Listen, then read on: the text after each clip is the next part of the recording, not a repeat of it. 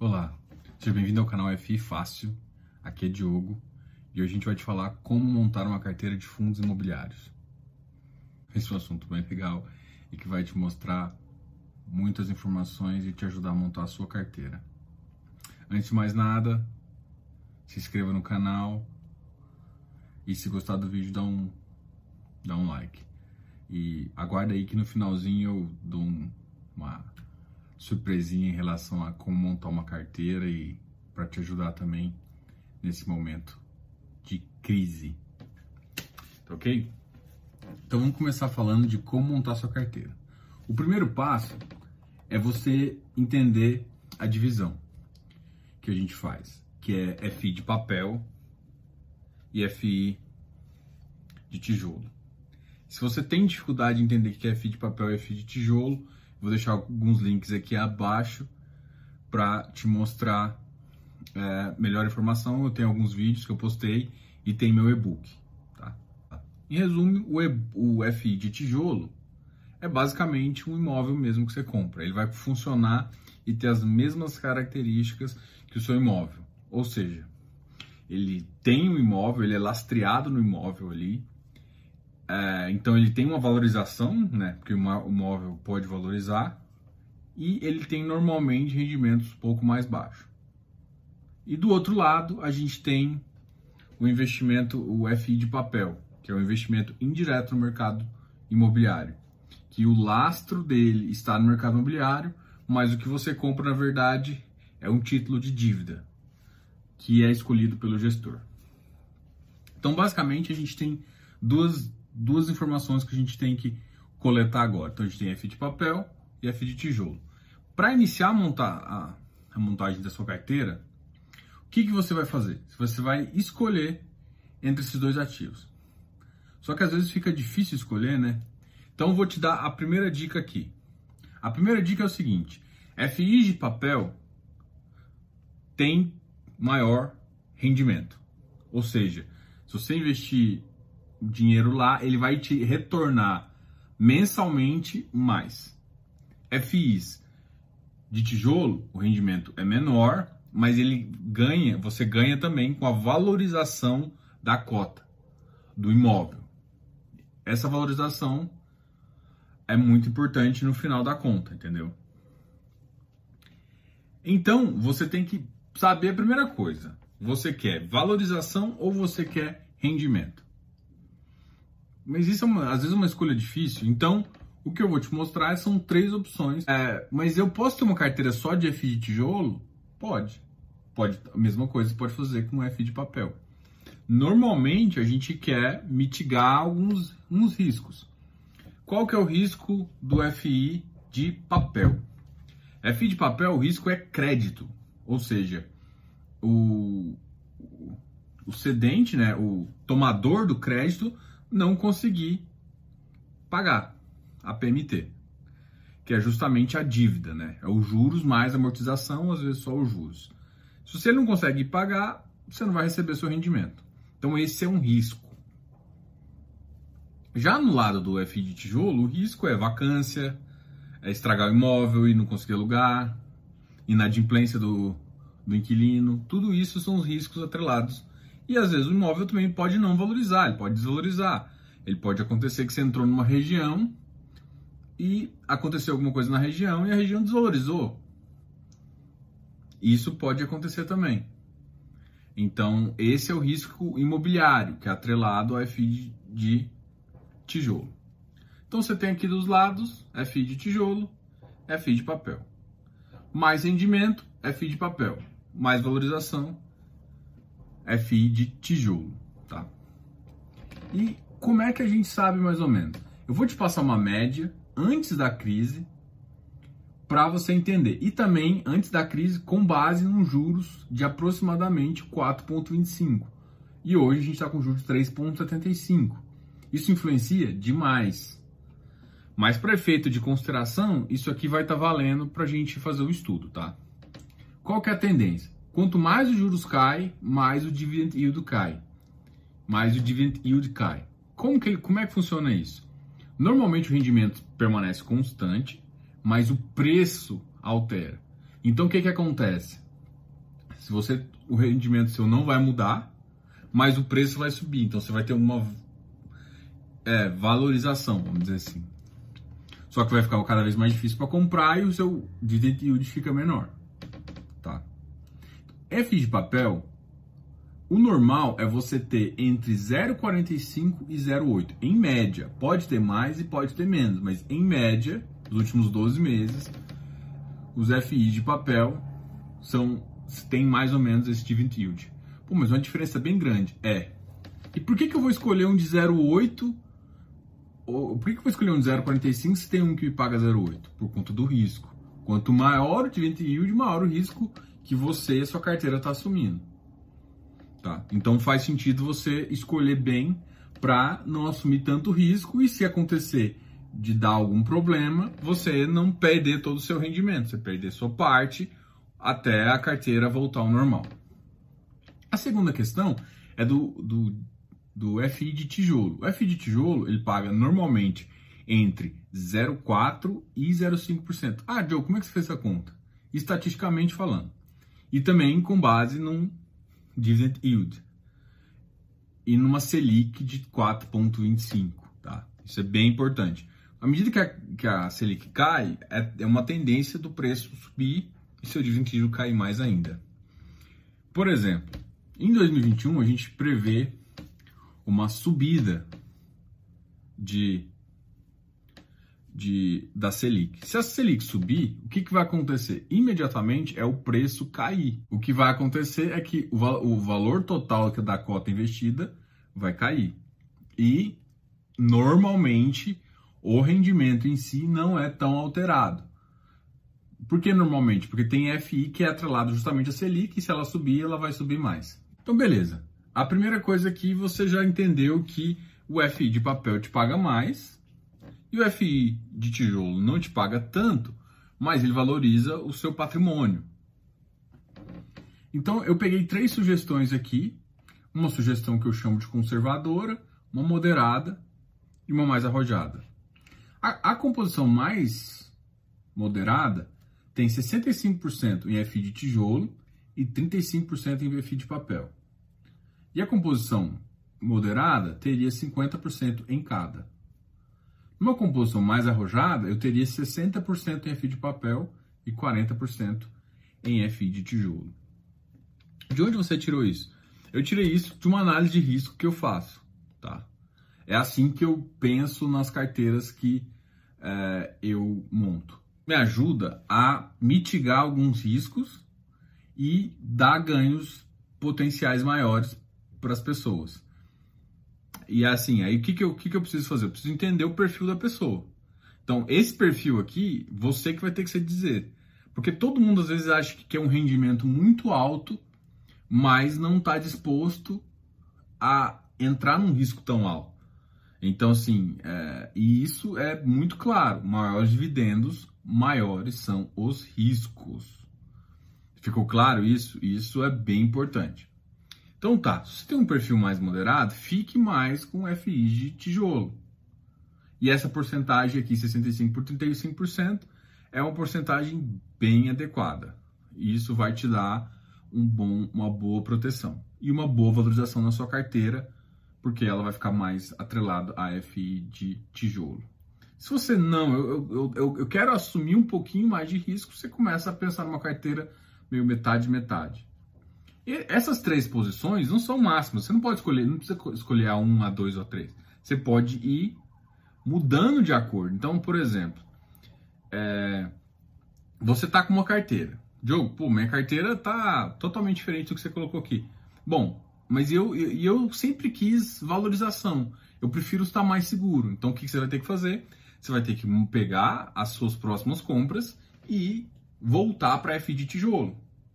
E aí depois a gente vai fazer uma análise setorial para entender qual que é o jogo entre os setores. Porque tem setores que ganham mais e tem setores que ganham menos. Porque setores que ganham mais, o risco é maior, setores que ganham menos, o risco é menor.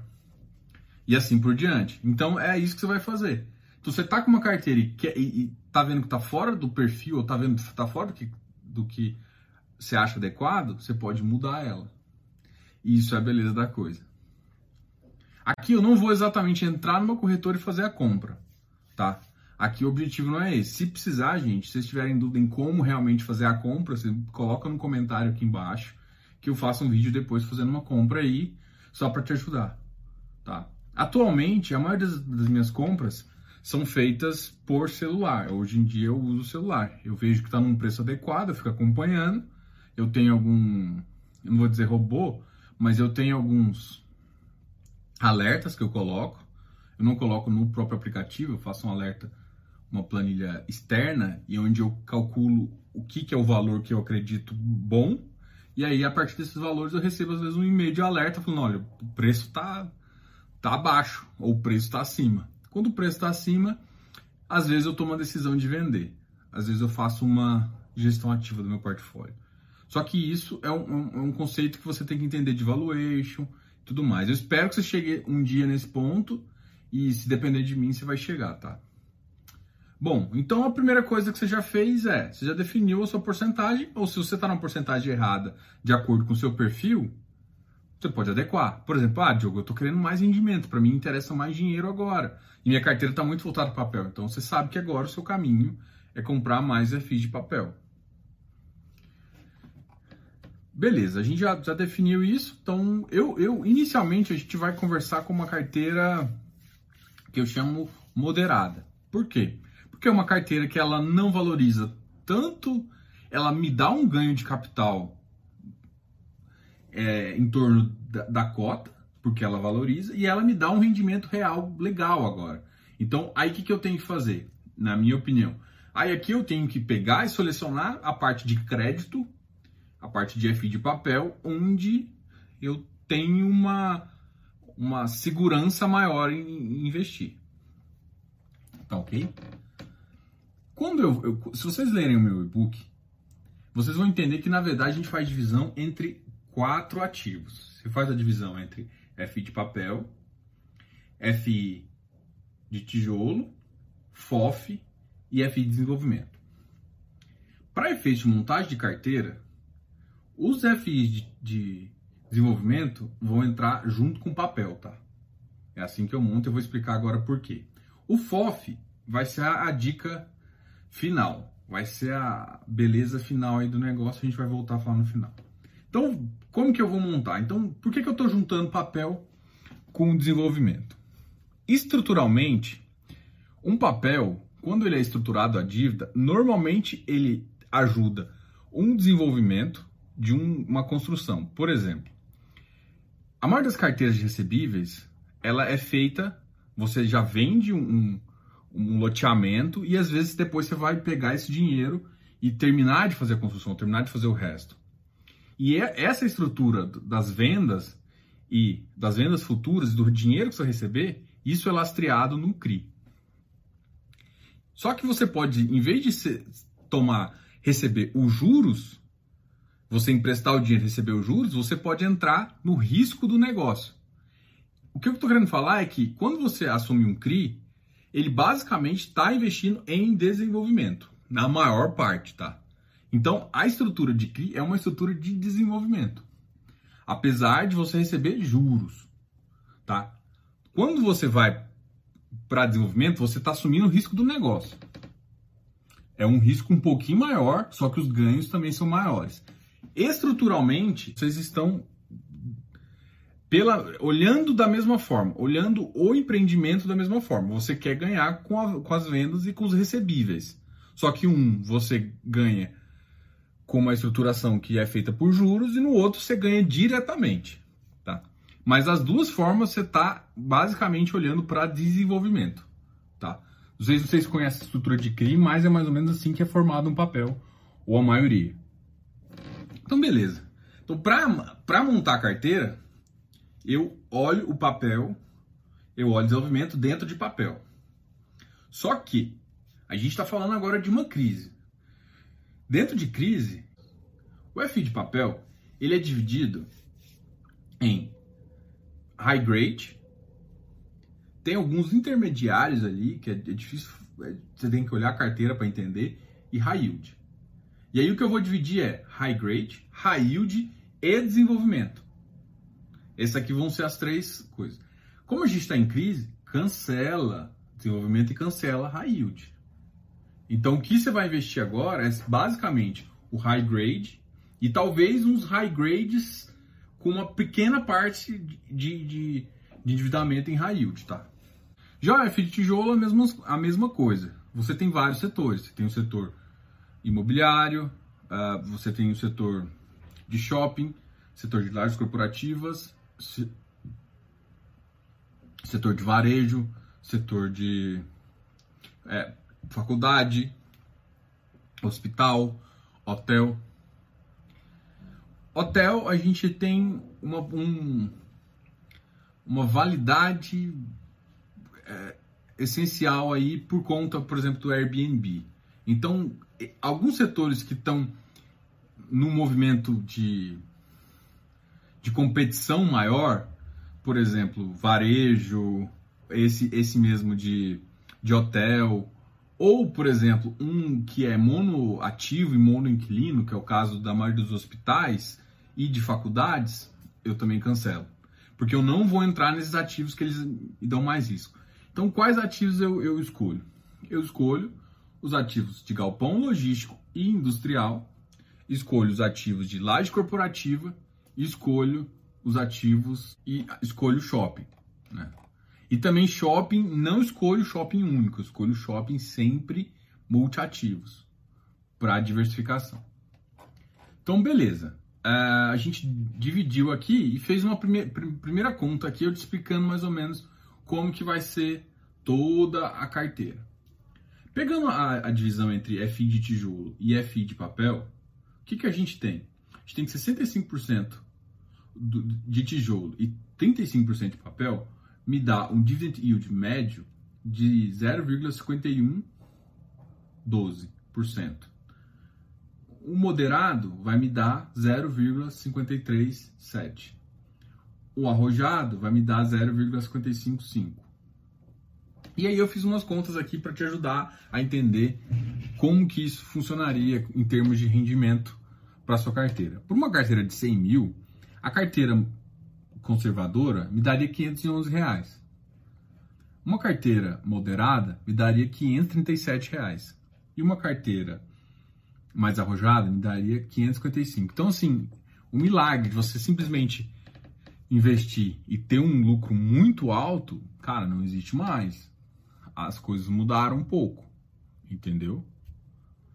Então, isso você tem que entender, porque assim, ah, muita gente fala assim, não, é fácil é, investir, ter mil reais de rendimento em FIs. É fácil, mas você tem que investir no mínimo pela conta aqui, pela carteira conservadora, pela carteira conservadora, é quase 200 mil reais para ter mil reais, entendeu? E é isso que você tem que entender. Não é muito complicado, mas você tem que investir um valor alto ou ficar reinvestindo entendeu? Mas não é simplesmente vou botar 10 mil reais e vou ter mil reais de rendimento. Isso não existe. Então, beleza. Então, a gente definiu já essas duas considerações e, e, a gente já definiu os setores que a gente não vai investir, né? F de tijolo, a gente vai ficar com três setores, que são os setores mais conservadores e que melhor representa uh, o que é um FI de tijolo. Então a gente vai escolher o corporativo, o shopping e o logístico industrial. Desses dois aqui, quais que são os que pagam mais? O logístico industrial, depois vem o historicamente, né? Depois vem o shopping e por fim vem o a laje corporativas. Os os de, de shopping tem uma vantagem que você não lucra só com o shopping em si, você lucra também com o estacionamento. E em dezembro, você, como as lojas pagam participação na locação, em dezembro normalmente o ganho de rendimento é quase dobrado, ou chega a 1,8 vezes o valor. Então ele te dá um ganho maior. Isso faz com que shoppings sejam também um ativo muito melhor que lajes corporativas em termos de rendimento, em termos de dividend yield.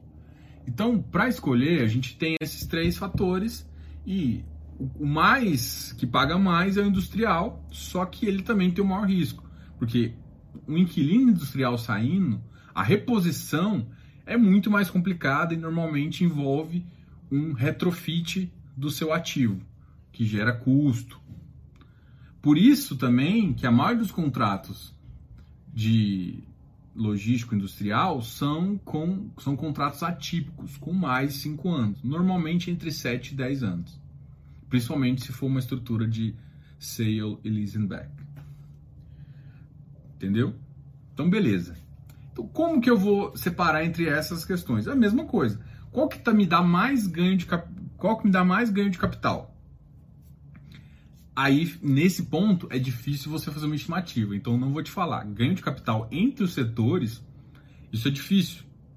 Por quê? Porque uma região pode valorizar muito e essa região você está com um logístico. Em, ter, em, outros termos, pode ser uh, outra coisa. Então, em termos de, de, valorização entre elas, a gente não vai considerar muito é, um, ele, pesos diferentes. Qual que é o peso que realmente tem entre esses setores? O peso que tem aqui, lajes corporativas têm o menor yield. Isso é o que você tem que considerar. Ah, mas por que, eu investiria? Porque também é o setor mais com risco menor. É mais fácil a reposição, ou seja, um inquilino saiu, em um, dois meses você pode conseguir repor o, o inquilino e a laje corporativa continuar. No shopping, como o custo é maior de investimento, dependendo do shopping, pode demorar também um pouco mais. Então, é, por grau, por isso que as lajes corporativas ela tem um, elas são mais rápidas de reposição, então, e o custo também é um pouco menor. Então, elas têm menor dividend yield e são mais seguras. Então, você quer um, um, ativo mais seguro, você vai optar pela sugestão 1, que daria, por exemplo, 50%. 50% em lajes corporativas aí 25% em logístico e mais 25% em shopping. Uma sugestão 2, mais moderada, eu colocaria 35% em Aí tem não aí, uma sugestão 2, eu colocaria 35% em logístico, 40% em corporativo e 25% em shopping. E uma sugestão 3, quem vai ter a maior parte é shopping. Então, 35% shopping, 40% corporativo, lajes corporativas e 25%. Qual é a questão agora? A questão é que a gente está num momento de crise. Eu não sei se você vai ver esse vídeo agora ou depois, mas no momento de crise, os shoppings foram muito afetados. Foram os que estão sendo mais afetados. Se os shoppings estão sendo mais afetados, se você colocar ele, muitos shoppings estão com, com renda zero. Então, o dividend yield dele está zero. Então, você não vai conseguir, de fato, um rendimento com ele. Mas eles são excelentes ativos. Então, você está tá com um problema agora, mas você sabe que daqui a um, dois, três meses vai voltar o rendimento. Pode ser mais baixo do que eles vinham pagando, mas você vai ter um rendimento sim. Então, se você está montando a carteira agora, você pode optar por uma porcentagem menor de FI para você ter maiores ganhos, maiores rendimentos. Se você quer ganho futuro, você concorda que ele não está pagando agora, o mercado está descontando ele mais. Ou seja, ele vai valorizar muito mais que os outros que continuam pagando rendimento. Então, se você quer um, uma valorização, você investe um pouco mais em rendimento. Você investe um pouco mais em FI de shopping. Se você quer menos valorização, você tira essa, essa carteira e aí você vai ter um rendimento maior. Então, mais uma, uma forma de você pesar. Então, dentro de F de tijolo, você tem ainda como pesar essa valorização em, em detrimento ao rendimento. Que, por exemplo, se eu quero valorização, você vai entrar com uma carteira de com FI, eh, FI de shopping. Inclusive, para efeito de consideração, porque muitos shoppings estavam zero, eu tive que considerar dividend yield de outubro de 2019. Justamente para ter um número para eu calcular. Então, ok. Aqui a gente chegou à conclusão de que é, eu, eu, dentro dos meus ativos, eu posso manipular para ter mais rendimento ou não. E aqui eu não peguei o dividend yield real dos shoppings. Eu peguei uma amostragem de outubro de 2019. Por, quê? Por que, que eu peguei outubro de 2019? Que é o preço que eu considero mais uh, real do mercado, tá? Então peguei o Dividend naquele ponto lá. Depois eu acho que teve um overprice, eu já expliquei num vídeo. É, quem não entendeu vai ter na descrição também. Esse overprice, o mercado deu uma balançada e agora caiu por conta dessa crise do coronavírus. Então o que está acontecendo? Os shoppings, se eu for considerar agora, eles vão te pagar rendimento zero. Isso não, não, não, é legal, né? Então, mas só que assim, você tem que montar a carteira pensando que eles vão te pagar, eles vão te pagar normalmente aquela quantidade. Só que agora você vai comprando um ativo que ele vai te dar uma valorização grande. E aqui eu, eu comecei a dar alguns exemplos, né? De, de, de, fundos, aí eu coloquei o KNRI, HGR, CDIP, RECT, o PATIC, XP Properties, RBR Properties, CBPO, da Credit Suisse, Vino, JCE, Safra, RCRB, da Rio Bravo. Shopping, VISC, XP Mall, HGBS, HSML, MOL. Logístico, HGLG, GRLV, ALZR11, LVB1, LVBI, CIDIL, XPlog, FIB, BTLG, IGRC e VIL. Eu estou dando um exemplo aqui de vários, vários shoppings aqui, vai aparecer, vai ter a lista lá embaixo, e aqui do lado você vai ver um corte de, dessa, desses fundos que eu estou considerando. E aqui eu vou falar, por exemplo, que a NRI ele é um fundo híbrido.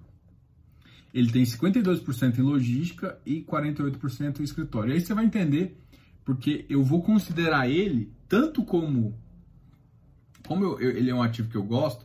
Na, na, na, hora de eu montar a carteira, tem duas opções. Eu, eu faço uma porcentagem, eu jogo o KNRI e faço uma porcentagem de cara, ou eu, tô, eu faço o que eu, que eu fiz aqui. Eu considero como se fosse 50% de cada eu considero o KNRI tanto como logístico quanto como de escritórios. E o que, que acontece? Eu coloco a mesma posição dele, entendeu? Então assim eu sei que a posição minha, porque ele já está fazendo uma diversificação interna. Então, para eu montar a carteira, eu considero diversificação interna, tá? Outra opção aqui é o RBR Properties. Ele tem 52% em logístico, 37% em escritório.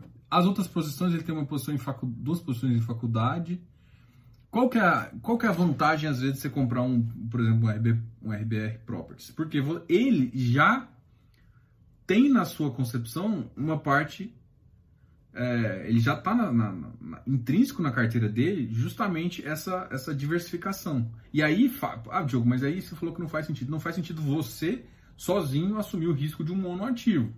Mas dentro de um outro fundo que comprou um monoativo, faz parte de, de, de, uma diversificação de portfólio desde que faça sentido para sua carteira. Entendeu? Então, é, quando o ativo, esse, esse ativo, esses ativos híbridos compram alguma coisa, por exemplo, uma, uma pequena porcentagem de shopping, não vou chegar e falar assim, não compre ele. Não é assim. Porque ele está comprando uma pequena parcela e aí já faz sentido você ter. O que não faz sentido é você se alocar muito no, ativo no monoativo ou no setor que tipo de agências que para mim tá fadado a diminuir, entendeu? Lares corporativos eu estou considerando o JSRE, PAT, é que aqui tá mais ou menos, aqui vai estar tá do lado, vai estar tá, eles vão estar tá eles separados, né? Por híbrido, lajes, shoppings, galpão. E aqui vão estar tá o yield dele, vacância física, e o dividend yield. E aqui nos shoppings eu fiz uma consideração. Alguns shoppings estão com um dividend yield zerado ou abaixo do normal. Para efeito de montar a carteira, não faz sentido eu considerar ele exatamente nessa posição, porque eu sei que não vai continuar. Então, para efeito de montagem de carteira, eu fui lá em 2019, em outubro, e peguei o dividend yield dele e estou considerando aqui. Ou seja, que se você montar essa carteira exatamente igual aqui, você não vai ter os, os mesmos 557,18 que eu coloquei aqui, porque o yield dos shoppings não estão sendo pagos. Tá? Então, só para um alerta aí para você, se você copiar essa carteira, o que o que eu fiz uma, que eu não recomendo, né? Só um, é uma ideia de uma carteira, mas se você copiar realmente essa carteira, os, os shoppings aqui não vão estar tá pagando esse dividend, dividend yield.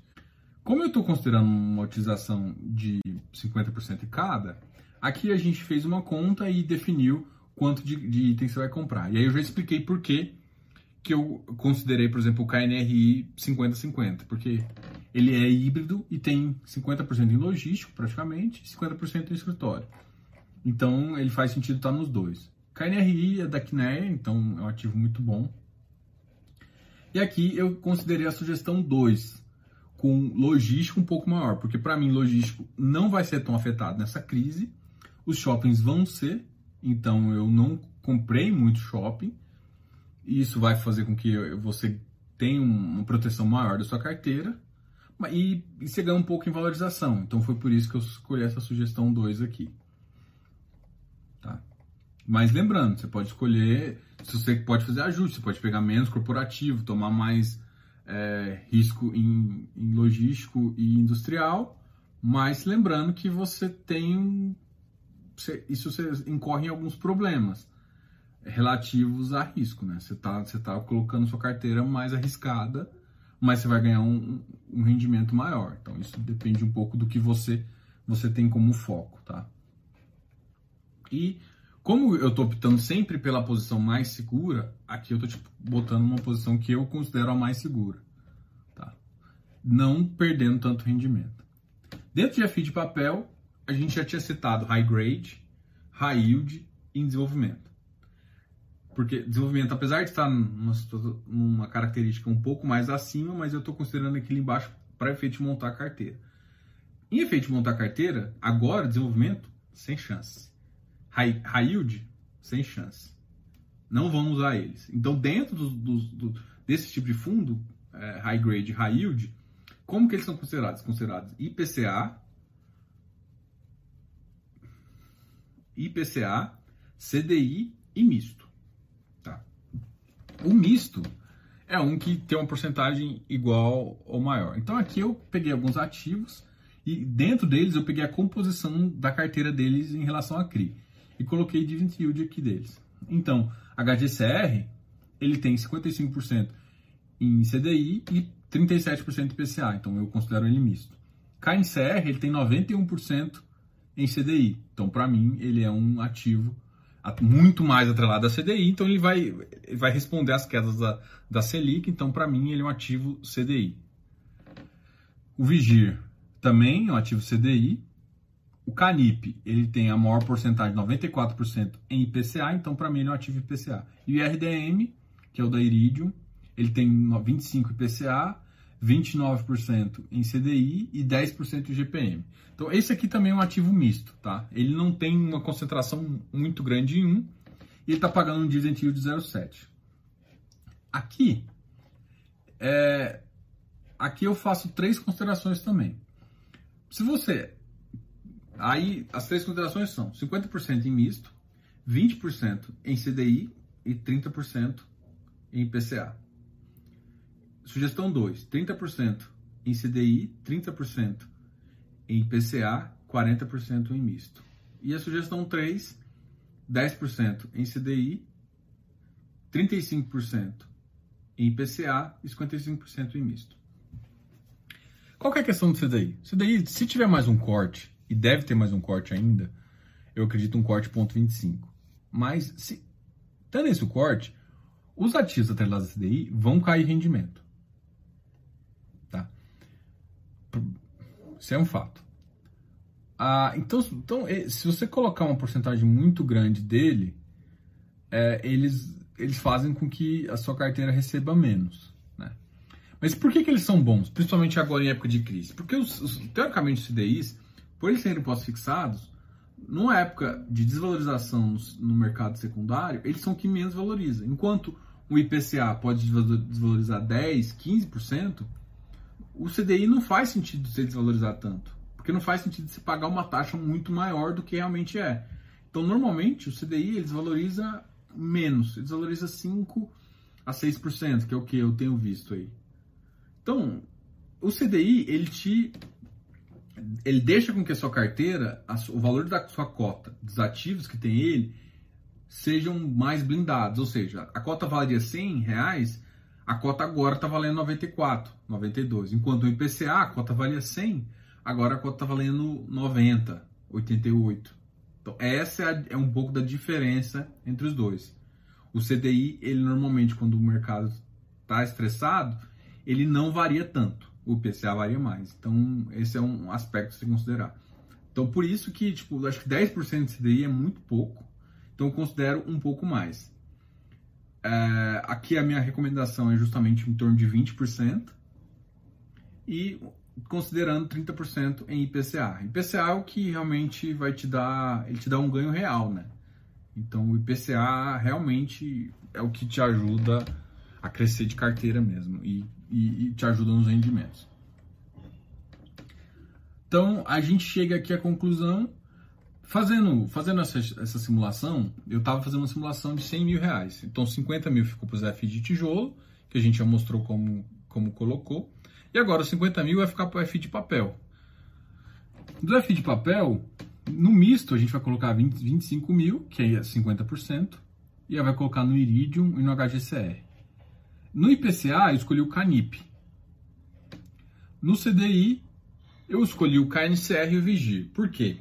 O KNCR ele é um dos mais seguros, mas também ele tem um rendimento muito baixo. O Vigir tem um rendimento um pouquinho melhor pela, pela carteira, só que o risco é um pouquinho maior. Então, eu fazendo isso, é, eu aumento o meu ganho e melhoro a minha carteira. Assim, eu não arrisco tanto no sol no Vigir e tenho uma carteira melhor que só o KNCR, tá? No Canip, por exemplo, tem outros de índice de inflação também.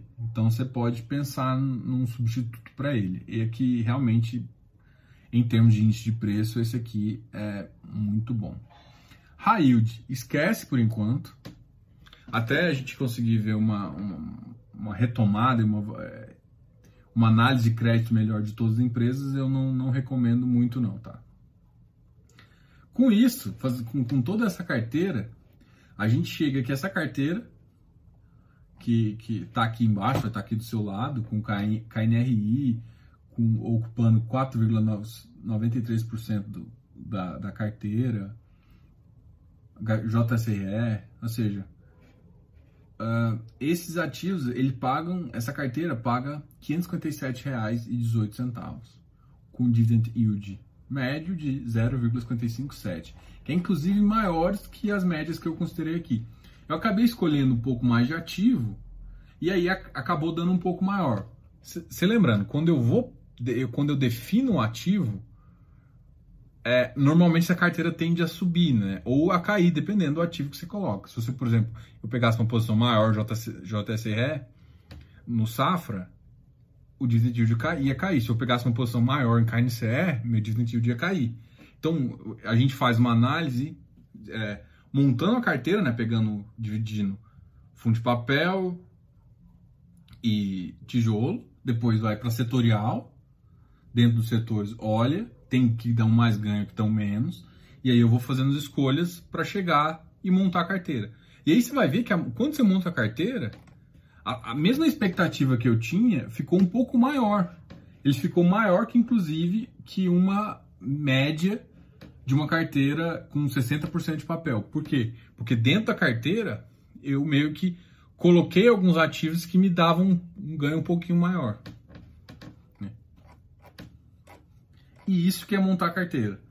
Você não olha, você olha, você tem que entender qual que é a lógica, qual que é os que dão, te, te dão mais risco, te dão mais rendimento, e os que dão menos e que te deixam mais seguros. Depois que você fizer tudo isso, aí você monta a carteira.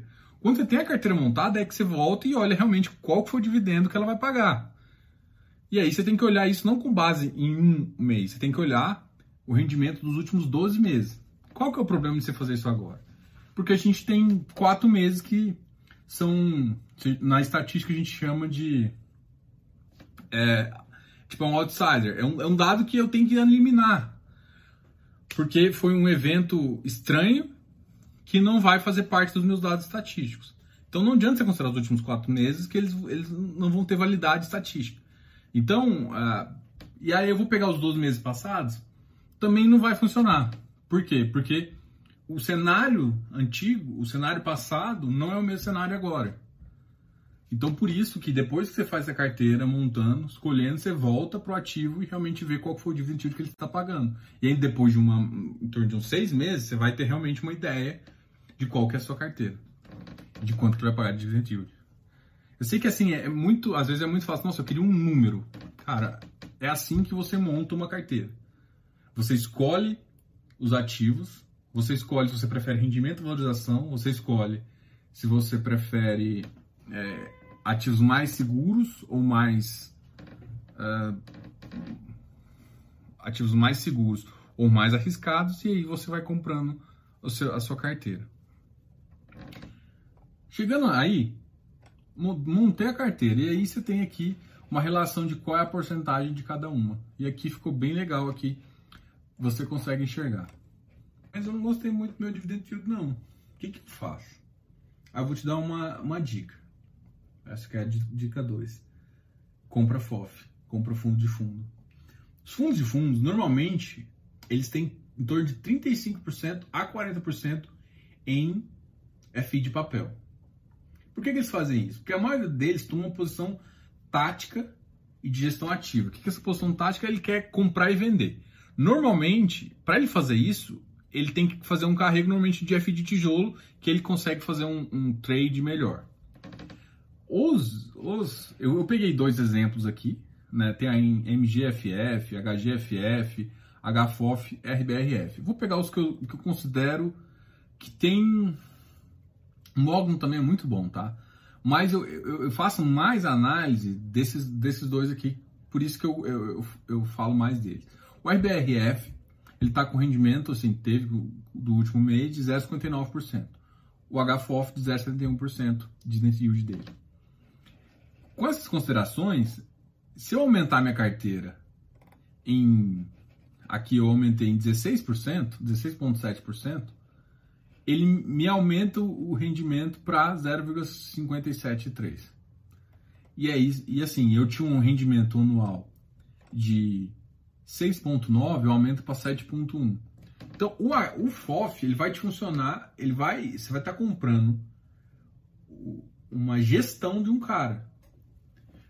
Assim, você está com dificuldade, e assim, a minha recomendação é entre em torno de 10 a 20%. Mas, mas parece pouco, né? Vamos supor que você tenha mais dificuldade. Posso assumir uma porcentagem maior em FOF? Pode. Você pode. Só que você está colocando a mão no gestor. Só que ele está cobrando uma taxa por isso. Em alguns momentos de mercado, não é tão interessante. Ou seja, teve a queda, eu falei, cara, sai de FOF. Não sai, mas toma cuidado com FOF. Na volta do mercado, quando o mercado está com essa tendência de voltar, é um dos melhores ativos para você comprar. Por quê? Porque ele, ele, ele consegue ver a oportunidade, que é a mesma oportunidade que às vezes eu vejo, e tenta fazer uma gestão da minha carteira. Só que às vezes o, o cara está dedicado ali, entendeu? Então, a gestão ativa faz justamente você entender o valor do, do, dos seus ativos e comprar e vender. Então faz sentido você colocar na mão de um cara desse. Qual que é a vantagem? Por que, que para mim o FOF ainda está um pouco melhor? Porque ele tem caixa. Os ativos que têm caixa agora, que saíram de emissão, eles têm uma vantagem de posição. É você sair dessa crise, você acabou de vender uma, lá, acabou de vender um apartamento, você está com o dinheiro todo na sua mão. Cara, e, e tá líquido, cara, é lindo isso. Porque você vê uma oportunidade, você consegue comprar e vender os ativos, né? É, isso aqui é mais ou menos como se montar uma carteira. E a dica é, use os FOFs justamente para aumentar o seu dividend yield. Ou se você tem. Qual que é outra, outra possibilidade? Você tem dúvida de como fazer? Aumenta a sua posição de FOF. Pô, eu não consigo olhar, mas eu gosto dessa gestão ativa, eu gosto desse compra e venda.